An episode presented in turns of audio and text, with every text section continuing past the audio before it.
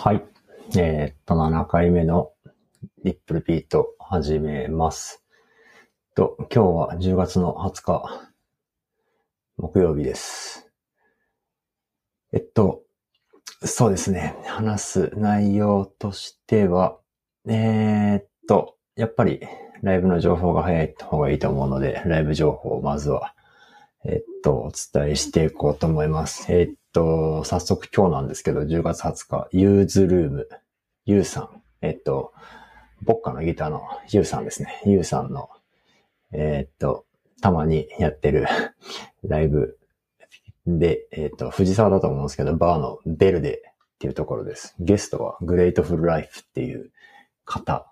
なのか、みたいですし、このユーズルーム、ユーさん好きなので、えっと、あれなんですけど、このユーズルームは一回も行ったことなくて、まあ、機会あったら行きたいなと思うんですけど、平日で結構木曜とかにやってて、藤沢なんでなかなか行けない感じですね。はい。で、10月の21日、えっと、別所と哲也と柏倉隆と小林うてなですかね。パワーズ2ですと。えっと、これは、畑谷哲也さんという方と別所和弘さんでですかね。キーボードのお二人に、スペシャルゲストで柏倉さん、ドラム、えっと、とですね。ハイエタスとかの力と小林優てなさん。まあ、ちょっと自分、あの、ちゃんと知ってるのはこの柏倉さんぐらいですけど。うん、この人ドラム、す、す、すさまじい人なんで えっと、パワーズで見れるなら、って思ってちょっと書きました。え、で、えっと、これも、あの、なぜかお伝えしてなかったんですけど、10月の22日、ライブマジック、えっと、ピーター・バラカンさんのイベント、フェスですね。1日のイベントだと思います。が、恵比寿のガーデンホール。えっと、ザ・ガーデンホールって今名前になってるみたいですけど、ね、ライブマジックありますと。これも結局行ったことなくて、一回は行きたいなと思ってるんですけど、なかなか、なかなか行けないですね。で、えー、っと、あと10月の22と22から23、2日間通しの、ぶっ通しのオールナイトイベントが、えっ、と、川崎の、えっ、と、ブライトネスというイベントで、 Music Art Festival 2022 Autumn っていうのがあるみたいです。えっ、と、これは川崎の千鳥公園っていうところ。えっ、と、ちょっと多分あれですよね。離れたところ。東扇島でしたっけ？川崎駅からバスとかで行くところだと思います。オールナイトで、土曜日22日の11時、あ、じゃあ、えっと、11時開場で、12時開演から日曜の20時までぶっ通しみたいです。ちょっと、行かない、行かないですけど。えっと、通しチケットしかないみたいですね。えっと、ダンスミュージック好きな人には、リーケー、石野卓球、ケンイシイ、トゥイギー、DJ クワイトストーム、井上変わる、変わる井上。まあ、すごい、すごい別ですね。でも、多分結構人入るんじゃないかなって思うんですけど、まあ、夜寒そうなんで、行く方は 体調に気をつけて行ってくださいっていう感じですね。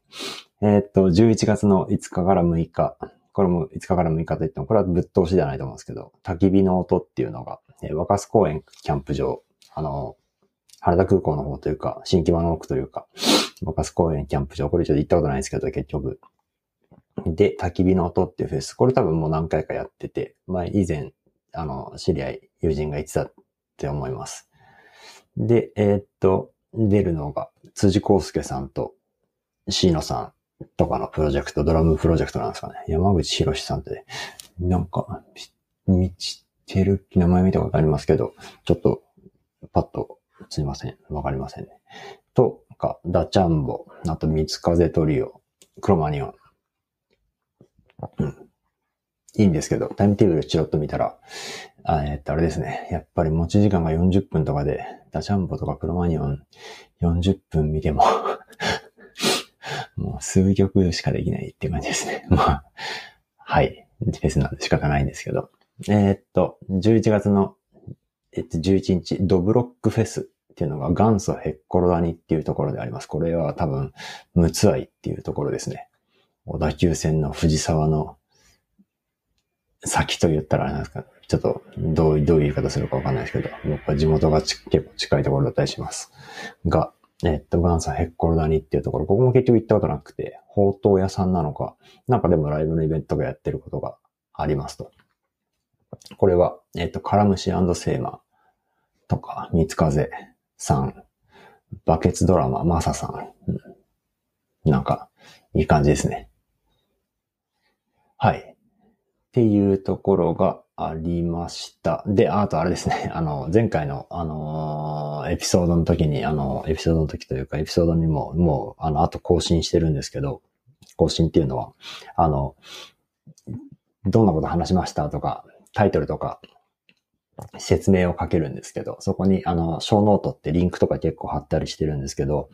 そこにも書いたんですけど、えっ、と、前回すごい自信満々に ニューマスターサウンズは東の、東海岸のニューヨークとかの方のバンドでとか言ってたんですけど、まあ思いっきりイギリスのバンドだったみたいで、まあなんか恥ずかしいなって感じなんですけど、まあ、まあまあまあ、あの、全部調べてや、あの、やったら出せなくなっちゃうので、完璧は求めずに ちょっとずつ えっと、改善していけたらいいかなって思います。と、あと、あれですね、そのチケットの情報も出てないんじゃないかななんて言ってたんですけどもう、全然とっくにですね。えっと、朝霧が終わった直後ですかね、先週発表されてて、11, 11日から17日かなんかに選考があったみたいです。で、2月のライブなんですけど、まあ、最近、ちょっと、ちょっと先なので3、3ヶ月、4ヶ月。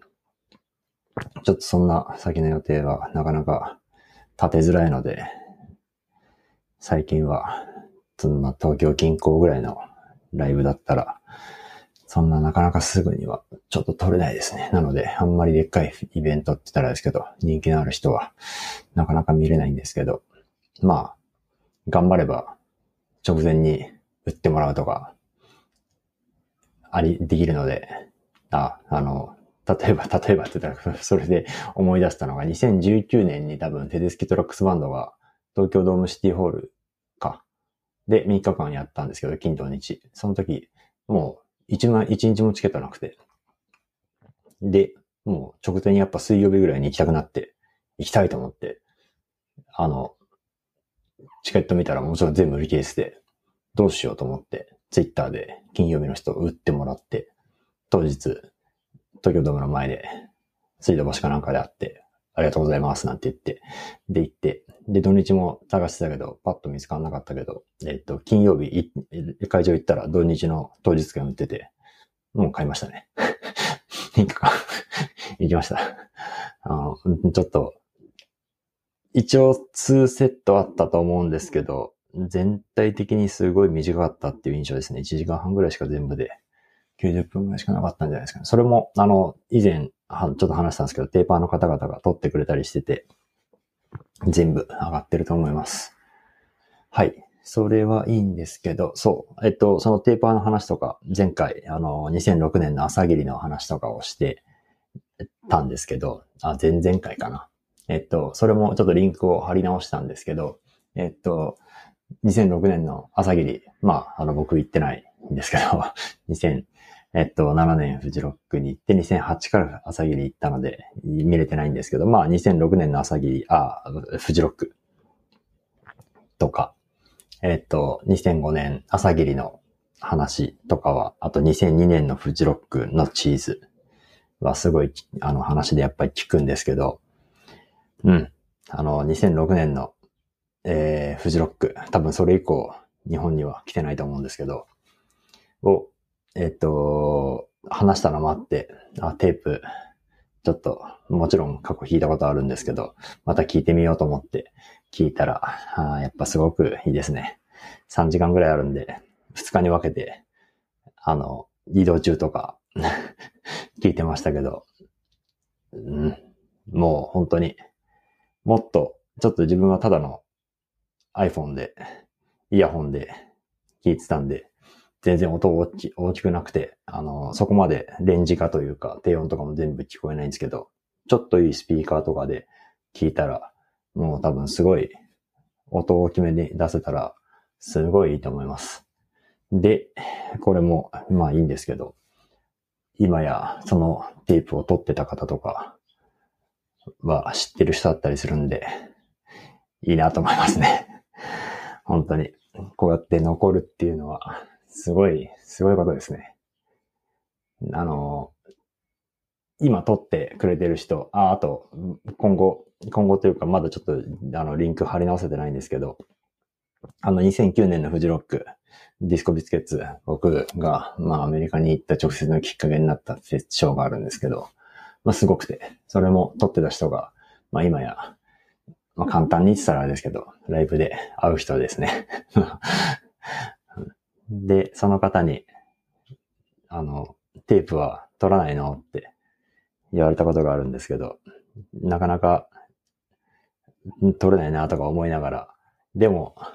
やっぱりこういうのをだんだん知ってったり、やっぱ皆さんに超お世話になって とかをしていくと、やっぱりもう撮ろうとか思いますね。撮って、インターネットに上げておくと、もう残りますからね。すごいことです。自分が死んでも、撮ったものは残る。まあ、アーティスト、音楽でよくあることですけど。いいですね。まあ、あとあれですね。なんだかんだ、このポッドキャストも残るなと思ってやってる部分がちょっと実はあったりします。とても、まあ、ちょっとサーバーの維持とかわかんないですけど、そこまで考えてないんですけど、えっと、まあ今やってるのは、スポティファイの無料サービスなんで、まあ、スポティファイというか、アンカーってやつなんですけど、スポティファイのものなので、スポティファイが潰れない限りは、とりあえず今までの配信分は残るかなっていう感じはしてます。で、えー、っとですね、最近ちょくちょく、あの、あの、友達が聞いてくれるとか、なんな話してるんですけど、あと、まあ、勝手に聞いてくれる友達なんてなかなかあんまりやっぱいなくてですね。まあ、いるのかもしれないですけど、えっと、直接もう自分から、これ聞いて、みたいな、ポッドキャストをやり始めたから聞いてよ、みたいな話をしてたりして、で、ちょっと、意外と、意外とっていうか、やっぱりよく言われるのが、アメリカは車社会だから、ポッドキャスト、音声が発達してる。みんな移動中車で音声聞くよ、みたいな。で、日本人、日本は車社会じゃないから、ポッドキャスト音声があんまり、あの、音声メディアが、もう最近なんかいろいろ、何でしたっけ？ボイシーとか、多分そんなのが、あの、スタンド FM みたいのが、あの、ちょっと聞いたことほとんどないですけど、あって、広がってきたっていうところ多分あると思うんですけど、まあ言っても、まあ YouTube が今はまあもちろん、ね、皆さん見てたりするでしょうし、なんだかんだ動画を電車とか乗ってても動画見てる人とか多いなと思うんですけど、えっと、ポッドキャスト、なんか意外と、あの、パッとこれ聞いて、みたいなこと言っても、どうやって聞くのみたいな。人が結構いるんで、えっと、ポッドキャスト、これもリンクとかをいろいろ貼りたいんですけど、えっと、とりあえず、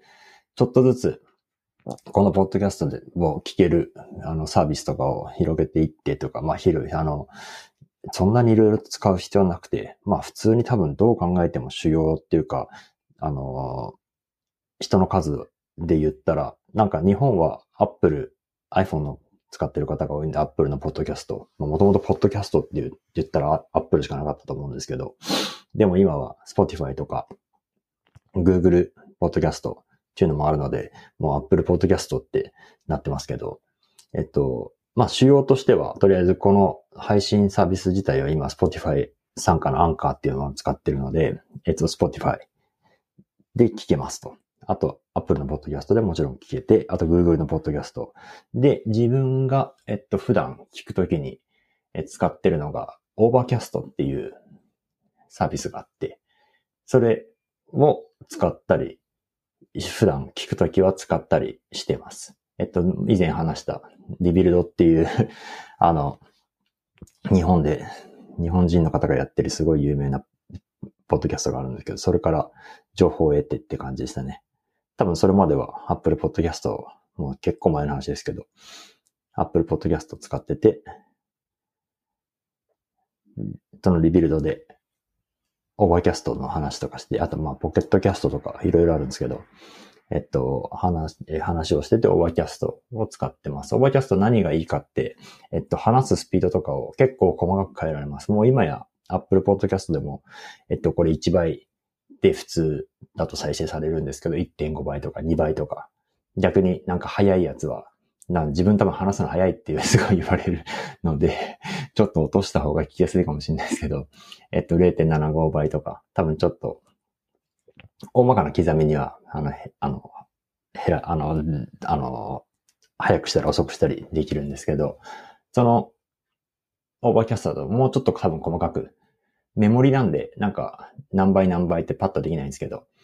ができたりとか、ボタン一つであの、変な間ですね。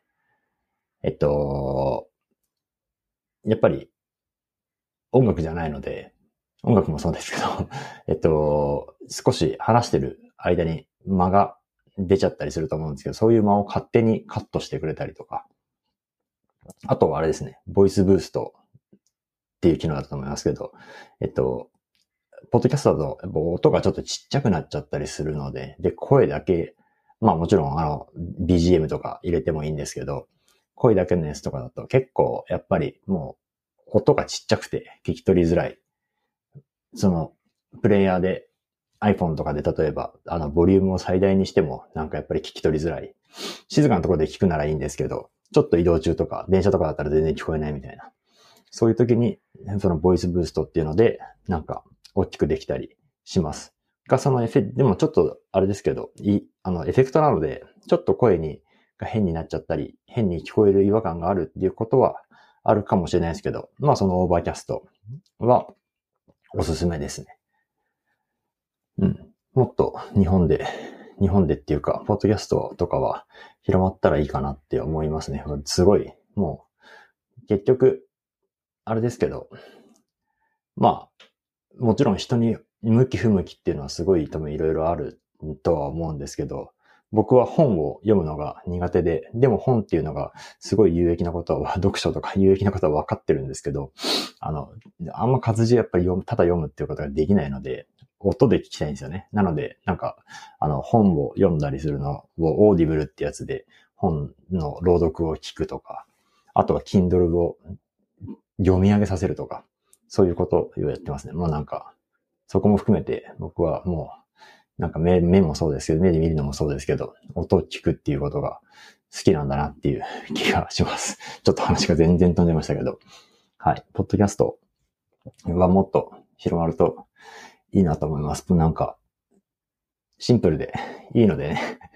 車とか運転してでもわざわざ画面見なくていいので、いいと思います。はい。で、あとですね、ちょっと、まあ、細かいところあれですけど、えー、っと、何を話そうかと。あ、そう、あの、あれですね。えー、っと、情報源ですね。えっと、どういうものを見てるかっていうこととか、あ、えっと、このなんかライブ情報を結局、ある程度、あの 人に伝えられ始めたかなっていう、まあ人っていうのも最初に1回目のエピソードで話してるんですけど、この目的の一つとして、友人に絶対知らないライブとかあると、まあもちろん自分もいっぱいあるので、まあ抜け漏れって言ったらあれですけど、すごい行きたかったのに、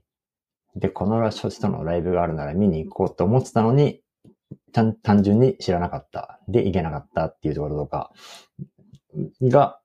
まあ、もし一個でもあったら嬉しいなと思ってやってるんですけど。で、実際友達に、あの、もうすでになんか、なんかあった機会とかがあればいいなと思うんですけど、あの、結局 あの、あれですね、最近よくライブで会うボブっていう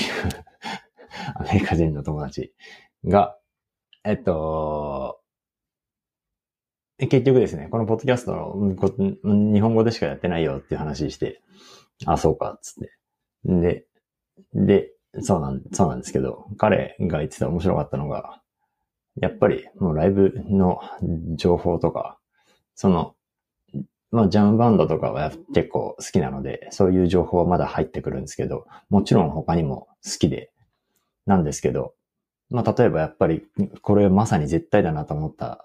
理由の一つなんですけど、例えば、ジャムバンドの好きな人でタートルアイランド知らない人とかって結構いると思ってて、で、実際もちろん僕は知りませんでしたと。で、なんか、お前が言ってたあのタートルアイランドって何なんだあれはみたいな。あんなの知らなかったよみたいな。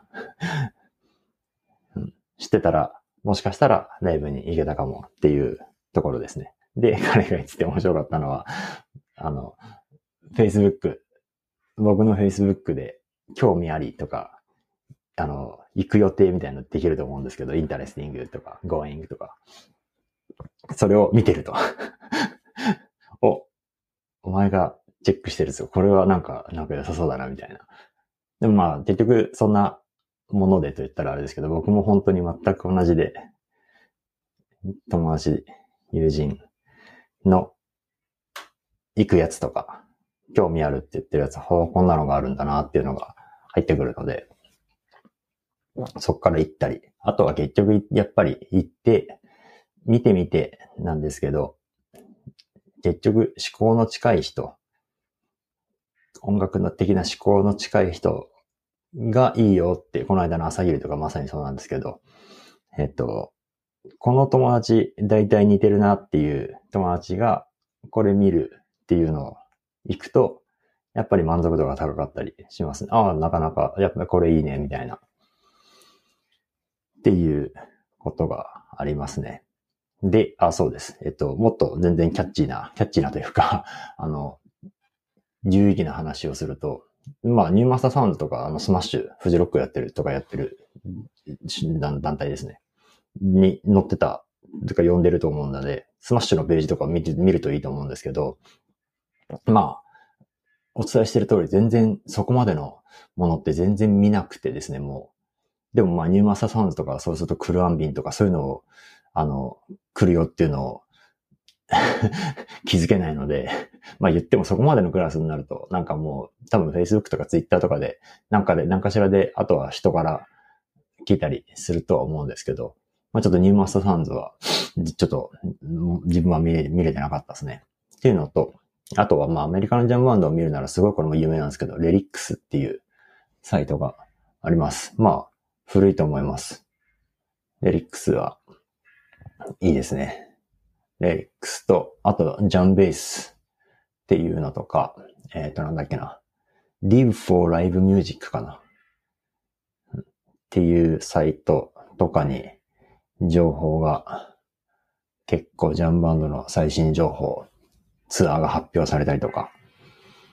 えっ、と、まあ、ショーのリキャップ、えっ、と、まとめっていうか、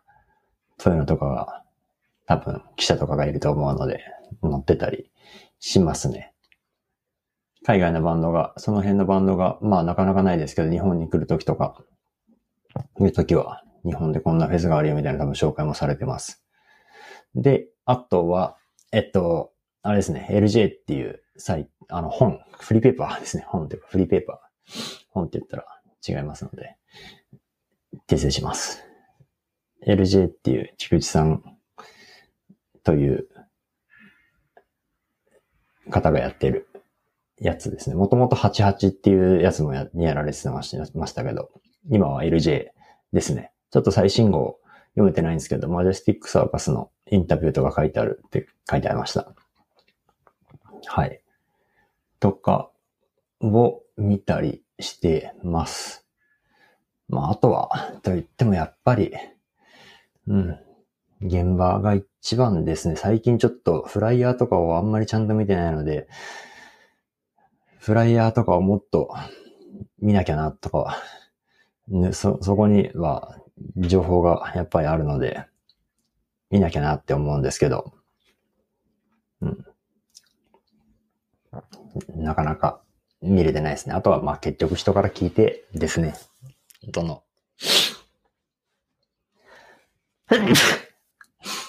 うん。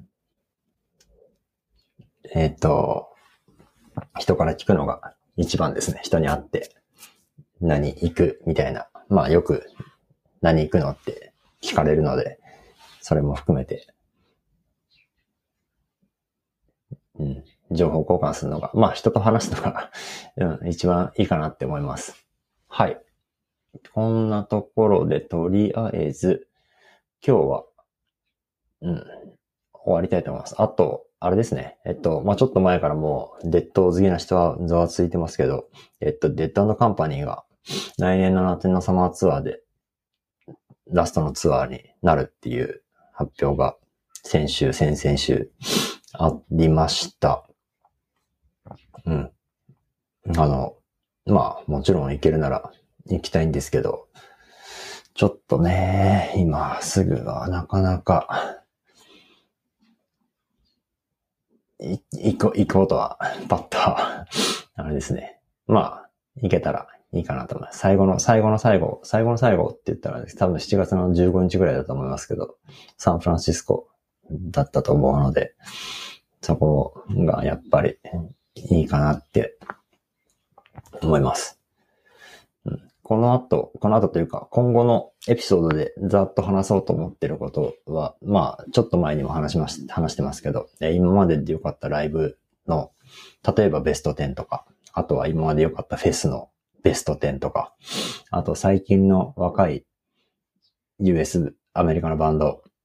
の話とか、うん、まあなんか一、一バンドずつなんかエピソードを撮りたいぐらい思ってますけど、っていうところと、あとは、あれですね。まあもうちょっと10月なのであれなんですけど、年末のアメリカの、まあニューイヤーズイブと言われてるニューイヤーズランですね。年末の連続公演、いろんなバンドで多分もうさすがに情報出てきてると思うんで、その辺をまとめたりとかしたいかなと思ってます。はい、えー、っと、ひとまず、というか、今回のエピソードはこんなところで終わろうと思います。はい。今回もありがとうございました。何か話してほしい話とか、話してほしいというか、ちょっと人となりがわからないとあれだと思うんですけど、聞いてみたい話とか、まあアメリカのジャムシーンの話がいいですね。このバンドの話してとか、うん自分の知ってる範囲なんですけど、できたらいいかなと思います。はい。こんなところで終わります。今日もありがとうございました。